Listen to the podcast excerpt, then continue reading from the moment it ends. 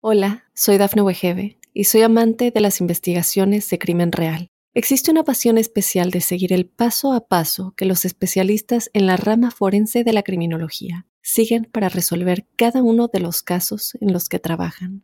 Si tú, como yo, eres una de las personas que encuentran fascinante escuchar este tipo de investigaciones, te invito a escuchar el podcast Trazos Criminales con la experta en perfilación criminal, Laura Quiñones Orquiza en tu plataforma de audio favorita. Óyenos audio.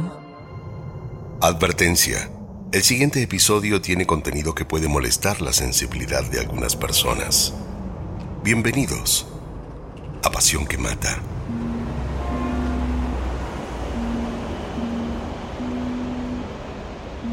Lunes 8 de noviembre, 22 horas. Ontario, Toronto. Corazón industrial de Canadá una ciudad entre turística y cultural, cosmopolita, con muchos inmigrantes chinos y asiáticos, como los padres de Jennifer Pan, de quien les voy a hablar. Padres asfixiantes, controladores, aprensivos, pero que jamás pudieron imaginar lo que el destino les tenía previsto. ¿Cómo puede una joven de tan solo 24 años pensar que la única salida para ser libre es idear un plan siniestro para asesinar a sus padres. Como una red de mentiras alrededor de su vida académica provocaron que al ser descubierta solo piense en una cosa, contratar un sicario. Eran tan altas las exigencias en sus calificaciones que la terminan enloqueciendo padres cubiertos con mantas en sus cabezas, un sótano y cinco disparos. Esto es Pasión que Mata, una producción original de Óyenos Audio, en donde analizamos los asesinatos más terribles, las historias de celos, engaño, abandono y ambición que llevaron hasta la locura a sus protagonistas. En el episodio de hoy, hablaremos de Jennifer Pan, la hija perfecta. Soy Fabián Carabajal. Bienvenidos.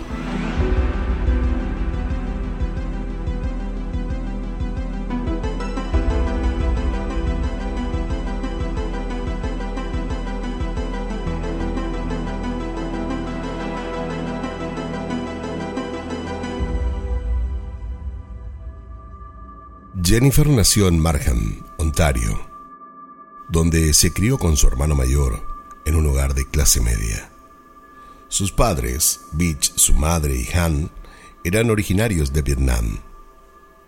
Han, en 1979, se mudó a Canadá como refugiado.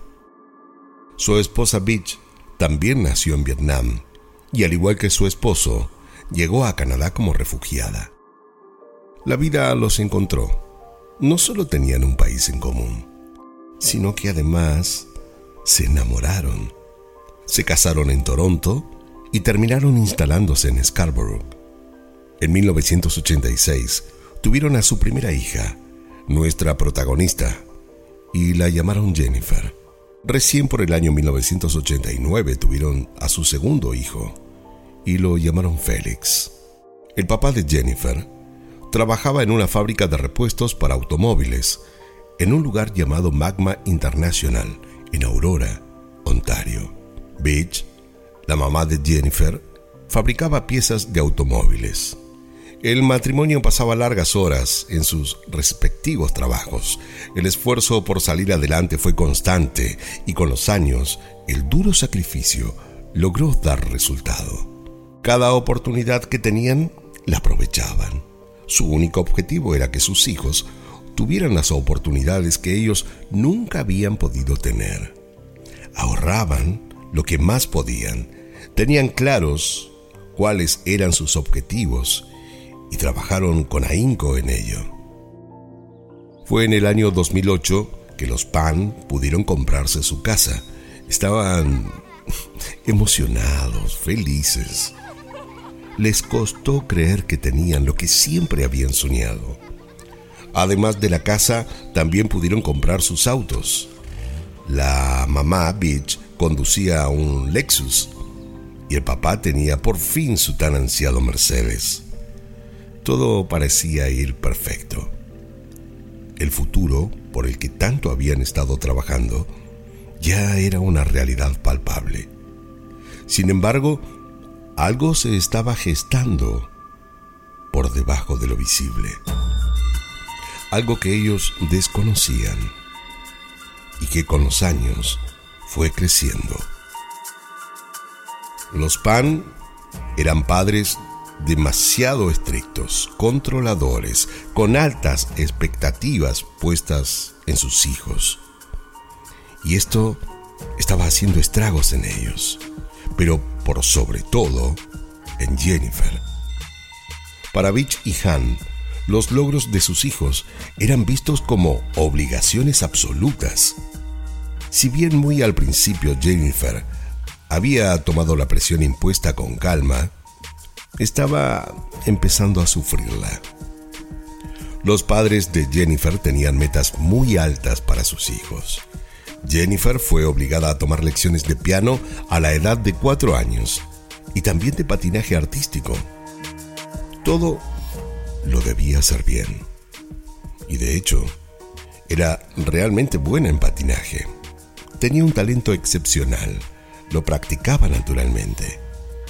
Y sus padres no esperaban menos a que pudiera competir en los Juegos Olímpicos de invierno.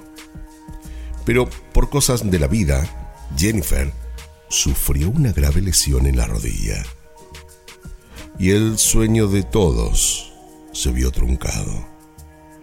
Los médicos le dijeron que ya no podrás competir más. Qué tristeza más grande el mundo parecía desvanecerse y sus padres rápidamente cambiaron sus expectativas. Ahora, lo que querían para su hija era un gran éxito académico. Pero lo cierto es que Jennifer no era buena en esto. Siempre había promediado con CS. Sus padres, además, no querían que su hija pierda el tiempo con noviazgos propios de la edad y menos aún que invierta tiempo con sus amigas.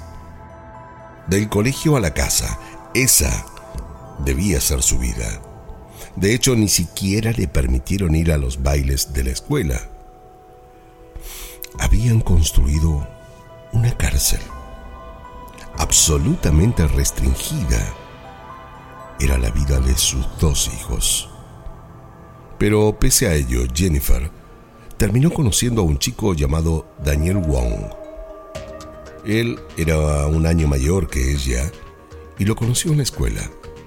Tocaba la trompeta y estaban juntos en la banda. Una cosa llevó a la otra y luego de una excursión escolar a la que le permitieron milagrosamente asistir, surgió el romance.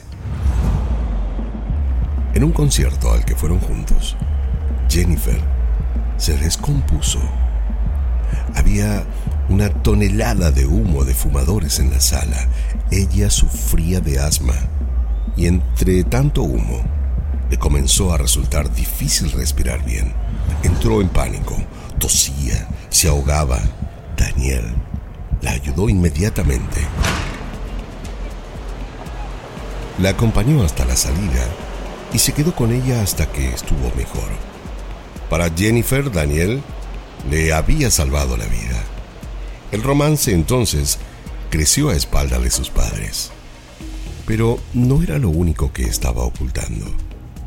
Sus calificaciones eran bajísimas. Nadie podía decirles y no tuvo mejor idea que empezar a mentir. Tenía miedo a la reacción que pudieran tener con ella. Comenzó a falsificar primero los resultados que había obtenido en las pruebas. Y tanto escaló en la mentira que llegó hasta falsificar el diploma de la preparatoria. Pero la verdad es que nunca la terminó. Con esto tuvo que falsificar la carta de aceptación de la universidad a la cual había aplicado antes de dejar la preparatoria. Farmacología. Era lo que sus padres querían que estudie. No quería que ellos pensaran que ella era una fracasada. Pero no solo les mintió a sus padres, también hizo lo mismo con sus amigos. Fingía todos los días asistir a la universidad pero en realidad se sentaba a dejar pasar el tiempo en cafés, daba alguna que otra clase de piano para tener su propio dinero y empezó a trabajar de mesera en un restaurante de la ciudad. Nadie se dio cuenta. La farsa parecía funcionar.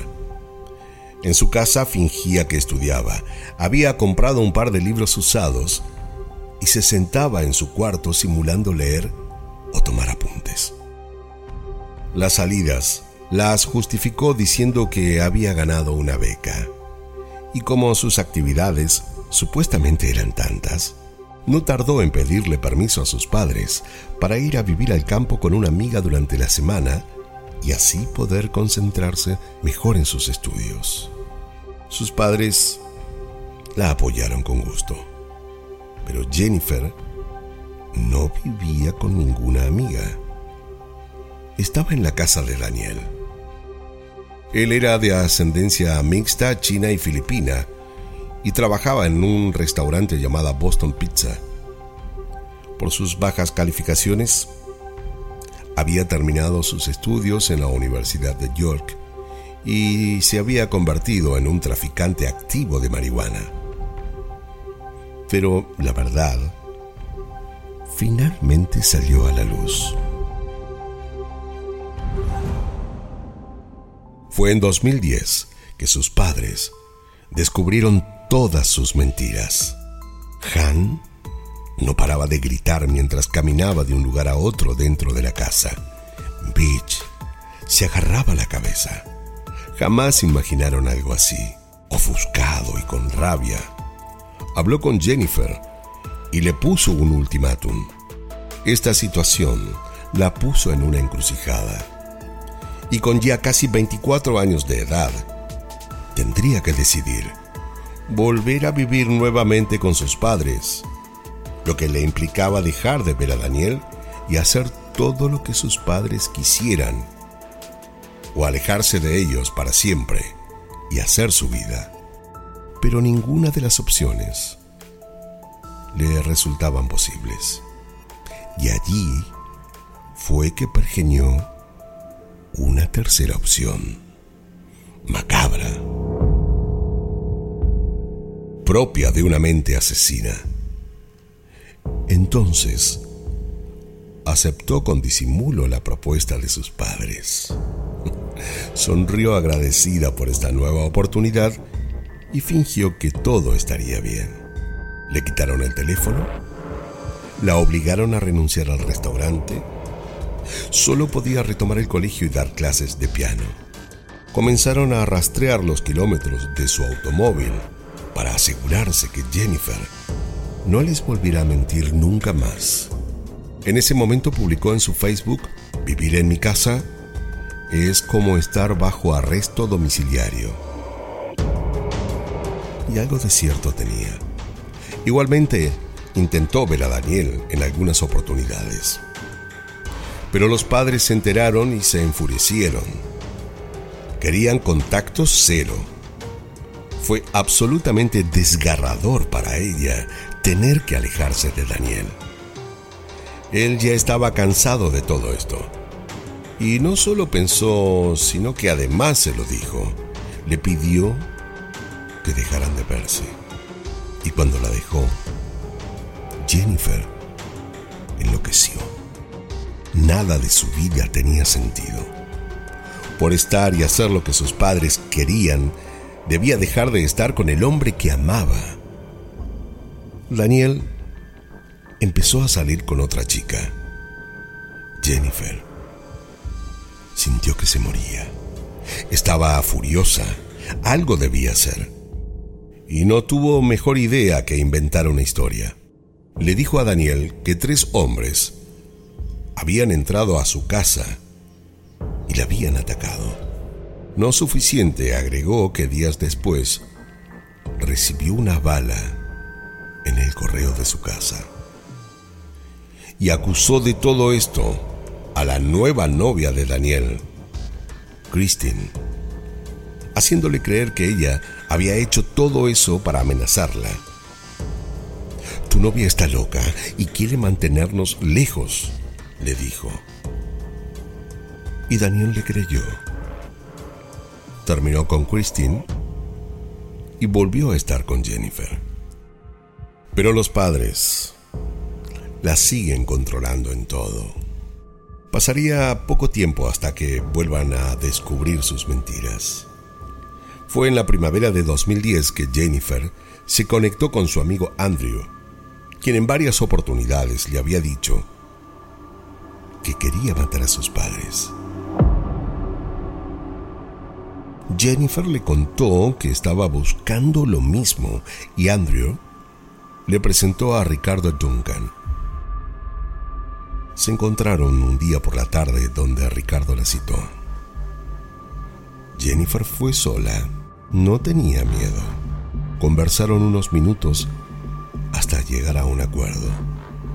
Ricardo asesinaría a Han cuando éste saliera del trabajo. Y por este trabajo Jennifer le pagó 1.500 dólares por adelantado. Duncan tomó el dinero y se fue. Pero pasaron los días y no hizo nada. La había estafado. Entonces le contó a Daniel lo que había sucedido. Y fue así que juntos idearon un plan. Contratarían sicarios esto les permitiría heredar el dinero de sus padres y seguir juntos, haciendo la vida que quisieran. Hola, soy Dafne Wegebe y soy amante de las investigaciones de crimen real. Existe una pasión especial de seguir el paso a paso que los especialistas en la rama forense de la criminología siguen para resolver cada uno de los casos en los que trabajan. Si tú, como yo, ¿Eres una de las personas que encuentran fascinante escuchar este tipo de investigaciones? Te invito a escuchar el podcast Trazos Criminales con la experta en perfilación criminal, Laura Quiñones Orquiza, en tu plataforma de audio favorita. El lunes 8 de noviembre, Han, el papá de Jennifer, volvió del trabajo a su casa como todos los días. Por rutina solía sentarse en la planta baja de la casa a leer las últimas noticias de Vietnam, país del que había sido exiliado por cuestiones políticas hacía mucho tiempo atrás. Jennifer miraba un programa en la televisión de su cuarto. Félix, su hermano, no estaba en la casa. Vivía en la Universidad de McMaster. Y Peach, su mamá, había concurrido a las clases de danza como todos los lunes. Fue la última en llegar entre las nueve y nueve y media aproximadamente. Subió a ponerse el pijama y al rato bajó para mirar algo de televisión. Jennifer estaba atenta. Lo había planeado con tiempo. Cuando escuchó llegar a su madre, les mandó un mensaje del celular a los asesinos. Solo dijo, tienen acceso VIP. Luego, bajó las escaleras con absoluta normalidad. Besó a su madre de un modo cariñoso y antes de subir, mientras les daba las buenas noches, quitó el cerrojo de la puerta de entrada sin que su mamá se diera cuenta. Sería la última vez que la vería con vida. Y lo sabía. Pero no le importó. La miró unos segundos fijo a los ojos, como si se estuviera despidiendo. Luego bajó la vista y continuó con el plan. Encendió la luz del escritorio del segundo piso. Esa era la contraseña que los sicarios estaban esperando para poder entrar. Y entraron. Para todos. Ese era sin lugar a dudas un lunes más. Menos para los padres de Jennifer.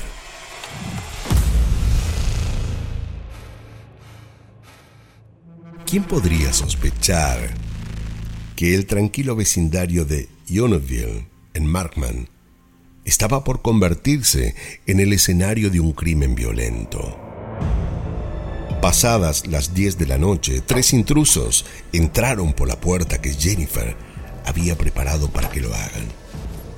Ellos eran Lenford Crawford, David Mayer Wigaman y Eric Carty. Uno de ellos tomó a la madre de Jennifer por sorpresa y le apuntó. Los otros dos subieron a la planta alta. Uno fue derecho al cuarto de Ham, el papá de Jennifer, que estaba durmiendo, y le apuntó con la pistola. El otro fue a buscar a Jennifer y la ató con los cordones de los zapatos. Había muchos gritos. Entre golpes, les exigían que les dieran todo el dinero. Jennifer le dio sus ahorros y una plata que estaba en la mesa de luz del cuarto de su madre. La madre de Jennifer Entre llantos le pedía que por favor no le hicieran nada a su hija.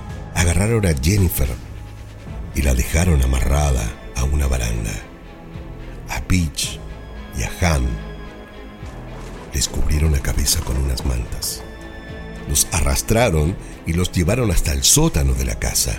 Con las mantas en la cabeza, no podían ver nada y solo les quedaba la esperanza para no imaginar lo peor. Temieron por su hija hasta el último momento. Les suplicaba por ella. Entonces, sin más, sin decir nada, les dispararon. Tres veces a la mamá en el cráneo y dos disparos a su papá. Luego huyeron por la misma puerta que habían entrado. Jennifer seguía atada. ¿Estaría contenta? ¿Era esta la libertad que tanto había estado añorando? Hola, soy Dafne Wegebe y soy amante de las investigaciones de crimen real. Existe una pasión especial de seguir el paso a paso que los especialistas en la rama forense de la criminología siguen para resolver cada uno de los casos en los que trabajan. Si tú, como yo, ¿Eres una de las personas que encuentran fascinante escuchar este tipo de investigaciones? Te invito a escuchar el podcast Trazos Criminales con la experta en perfilación criminal, Laura Quiñones Orquiza, en tu plataforma de audio favorita. Sin quedar muy claro cómo, por lo menos por la policía, Jennifer logró desatarse y lo primero que hizo fue llamar al 911. Where are you, ma'am? 238 Holly Avenue. I think we just go Ma'am, home. ma'am, I don't ma'am. want my parents on. Ma'am, calm down. What's going on? Okay, This is your fault. don't worry, okay? We have lots of help on the way, okay? What's your name? My name is Jennifer. Jennifer? Okay, Jennifer, you're doing a great job, okay?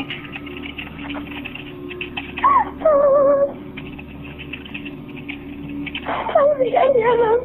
You hear them? Okay, just stay on the phone until you see them, okay? Jennifer? Jennifer? La operadora relató luego, y tal como se escucha en el audio, que Jennifer estaba histérica. Lloraba, gritaba y pedía ayuda. Y mientras aún seguían ambas en línea, se escucharon gritos. Eran los gritos de Han, el papá de Jennifer. ¿Aún seguía con vida? ¿Cómo era esto posible? Fuera de todo lo imaginado y lo que es peor, más allá del deseo de Jennifer, Han había sobrevivido.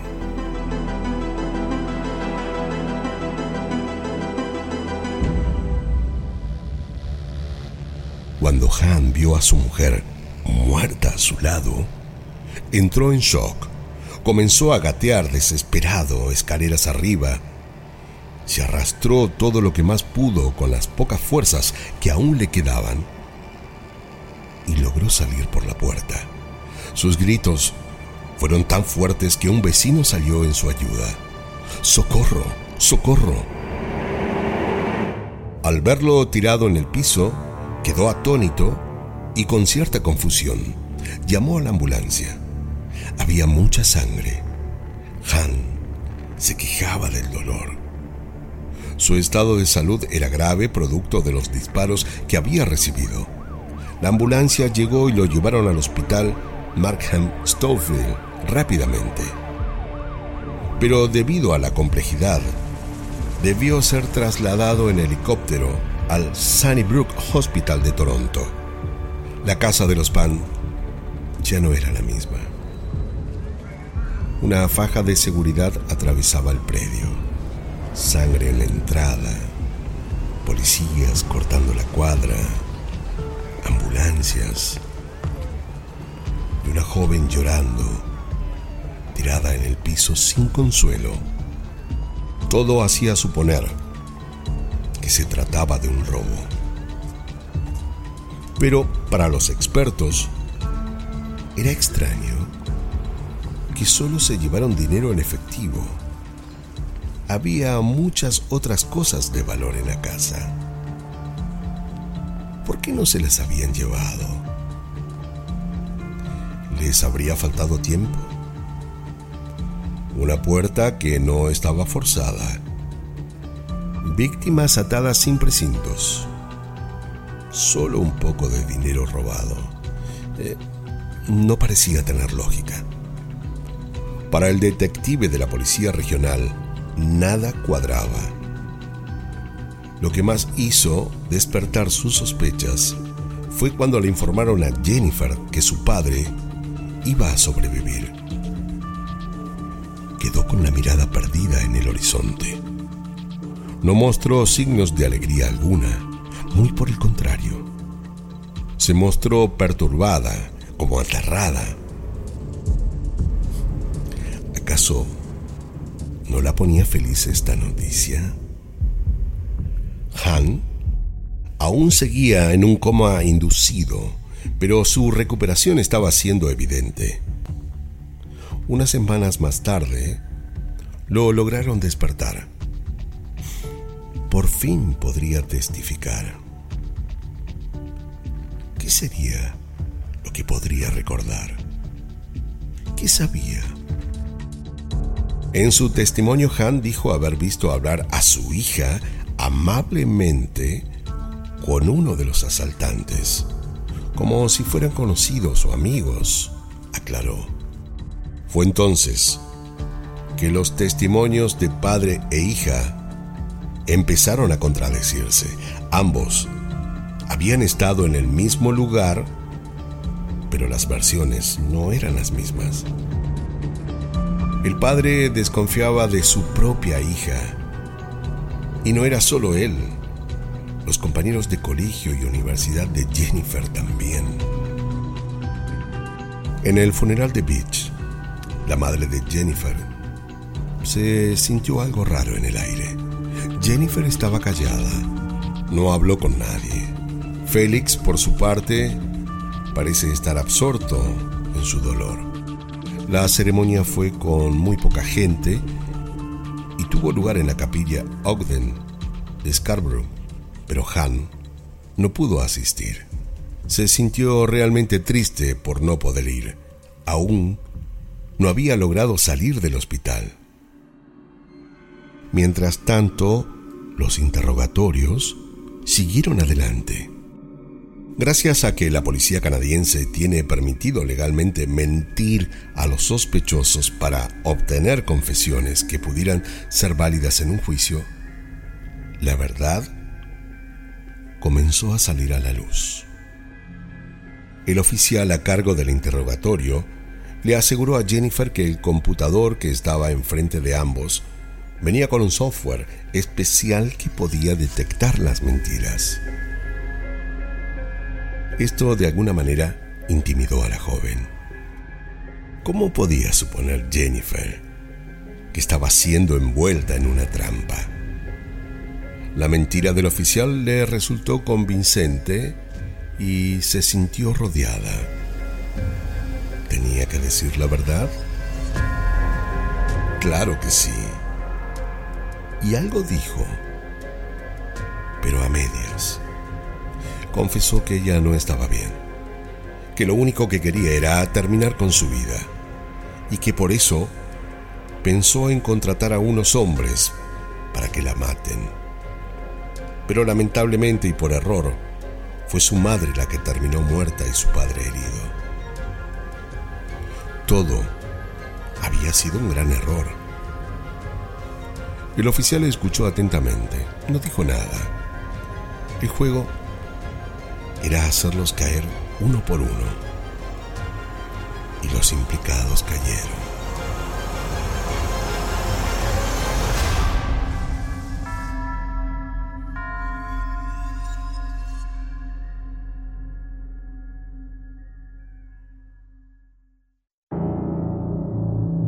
Un 19 de marzo y cuatro años después del hecho, comenzó finalmente el tan esperado juicio. En él, Jennifer negó los cargos. En realidad, no solo ella, sino todos los acusados. La defensa de Daniel Wall y Craftworth sostuvieron que ninguno de ellos estuvo en la residencia de los Pan la noche del asesinato, que solo habían actuado de intermediarios con quien efectuó los disparos. Carty dijo que solo había sido el conductor del vehículo, pero que no había ingresado. Y Mike Backgammon negó ser el tirador.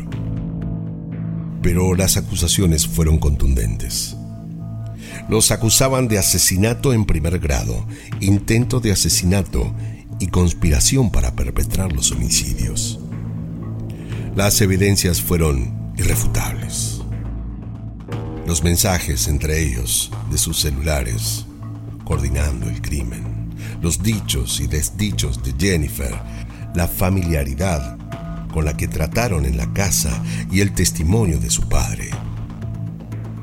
Estaban sin lugar a dudas frente a los responsables. Y el 13 de diciembre del 2014, Jennifer Daniel Wong y sus tres cómplices fueron declarados culpables y condenados a cadena perpetua. Cuando se lo comunicaron, Jennifer no se inmutó.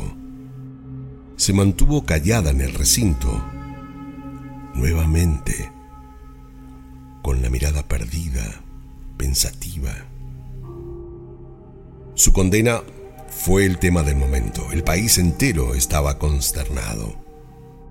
¿Por qué una joven, aparentemente normal, terminó provocando semejante tragedia?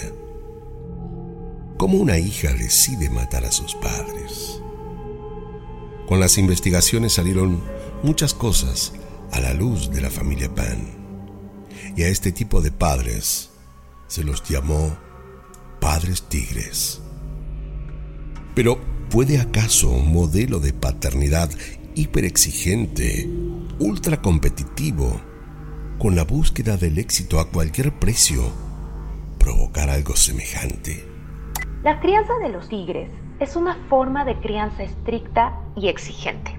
Estos padres presionan y presionan a sus hijos para que alcancen altos niveles de rendimiento académico utilizando métodos de crianza autoritarios. El tema aquí es que los padres tigre establecen reglas que pueden llegar a traspasar los límites parentales convencionales y que dan paso a un régimen severo, en donde se invalidan las decisiones y los deseos de los hijos. Los padres se vuelven súper exigentes. No son niños que estén sobreprotegidos, sino sobre exigidos. La educación se orienta en exámenes, a calificaciones, a siempre estar obteniendo el más alto grado. El efecto de estos padres tigre recae en el autoestima y en la seguridad de los hijos. Puede ser que exista falta de confianza y que también aparezcan trastornos emocionales en los hijos como depresión o ansiedad al ser sobreexigidos y al no llenar aparentemente las expectativas de los padres, los niños empiezan a crear una imagen de sí mismos poco benéfica, poco funcional y que pueden tener su parada última en trastornos emocionales o inclusive el suicidio. Y según Mariana Martínez, sí, Jennifer había sido sometida a una vida sumamente difícil y competitiva. Y esto sumado a sus rasgos de personalidad, despertó en ella el deseo de matarlos.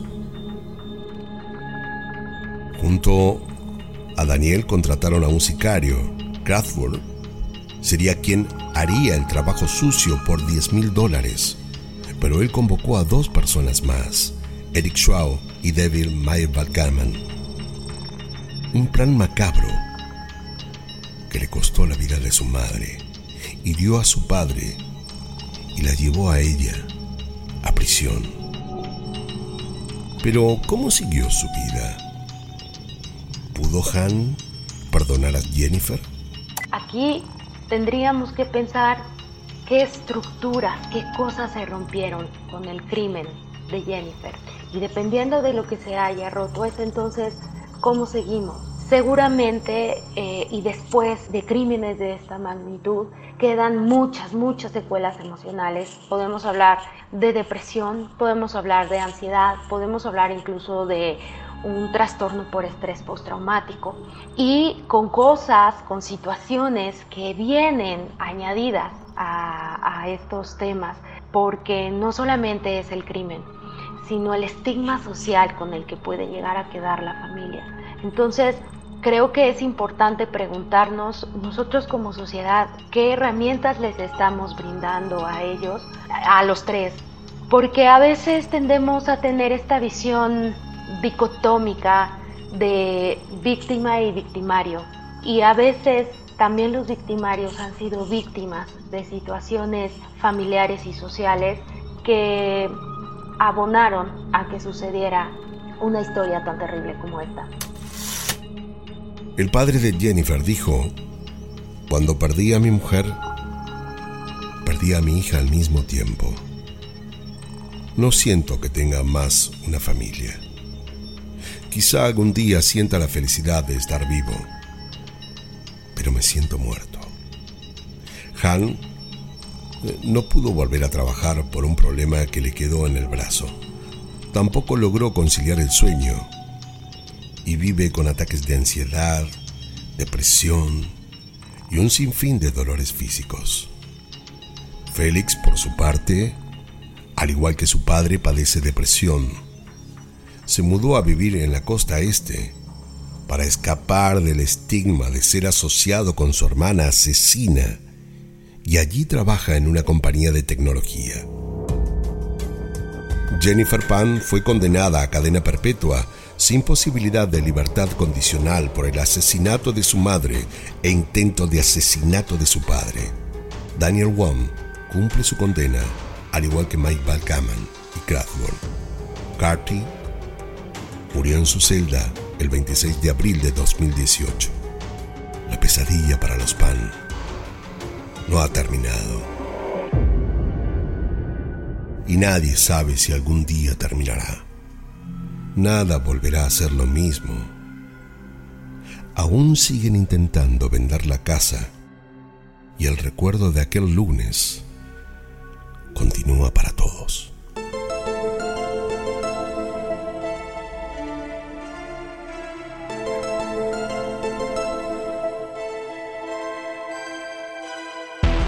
Esto fue Pasión que Mata, una producción original de Óyenos Audio. No olviden suscribirse y calificarnos en todas las aplicaciones de podcast. Soy Fabián Carabajal y nos escuchamos en el próximo episodio, en donde, como siempre, descubriremos cómo la obsesión puede confundirse con amor cuando en realidad llega a ser una pasión que mata. En la narración Fabián Carabajal. Producción ejecutiva Daphne Wigebe. Guión producción Débora Montaner. Edición y montaje Fabián Carabajal Diego Arce. Música original Giano Joel. Con la participación especial de Mariana Martínez Guillén, psicoterapeuta conductivo-conductual, directora de una clínica de salud mental en México.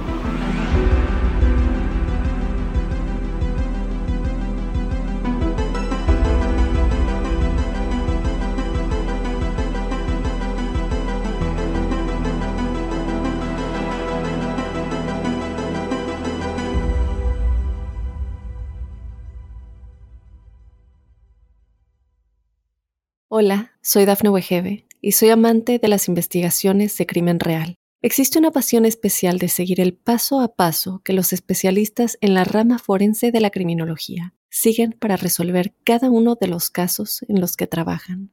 Si tú, como yo, eres una de las personas que encuentran fascinante escuchar este tipo de investigaciones, te invito a escuchar el podcast Trazos Criminales con la experta en perfilación criminal, Laura Quiñones Orquiza en tu plataforma de audio favorita.